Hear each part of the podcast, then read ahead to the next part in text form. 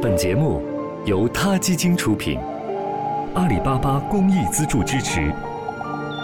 每个生命都重要。听众朋友们，大家好，我是张悦，感谢您关注他 Radio。每一天的午后时分，请您与我们一起体味那些动物之趣，感悟动物之美。今天我为大家朗读的文章来自于鲁迅的《夏三重》。夏天近了，将有三重：早、文、迎。假如有谁提出一个问题，问我三者之中最爱什么，而且非爱一个不可，又不准像青年必读书那样的交白卷的，我便只得回答道：跳蚤。跳蚤的来吮血，虽然可恶，而一声不响的就是一口，何等直接爽快！蚊子便不然了，一针钉进皮肤，自然还可以算得有点彻底的，但当被叮之前，要哼哼的发一大篇议论，却使人觉得讨厌。如果所哼的是在说明人血应该给他充饥的理由，那可更其讨厌了。幸而我不懂。野雀、野鹿，一落在人手中，总时时刻刻想要逃走。其实，在山林间，上有鹰，下有虎狼，何尝比在人手里安全？为什么当初不逃到人类中来，现在却要逃到鹰虎狼间去？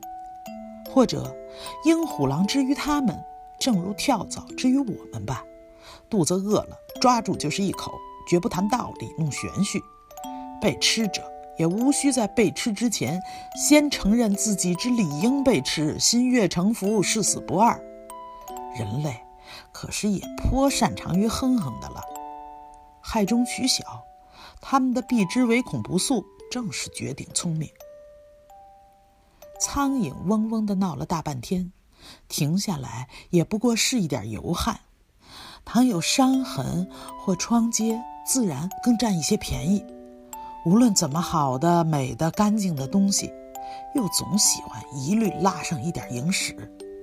但因为只是一点油汗，只添一点烟，在麻木的人们还没有切肤之痛，所以也就将它放过了。中国人还不很知道它能够传播病菌，捕蝇运动大概也不见得兴盛。它们的运命是长久的，还要更繁殖。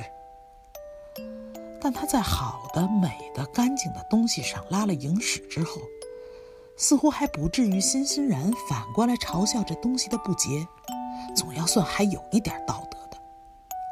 古今君子，没以禽兽斥人，殊不知便是昆虫，值得施法的地方也多着呢。四月四日，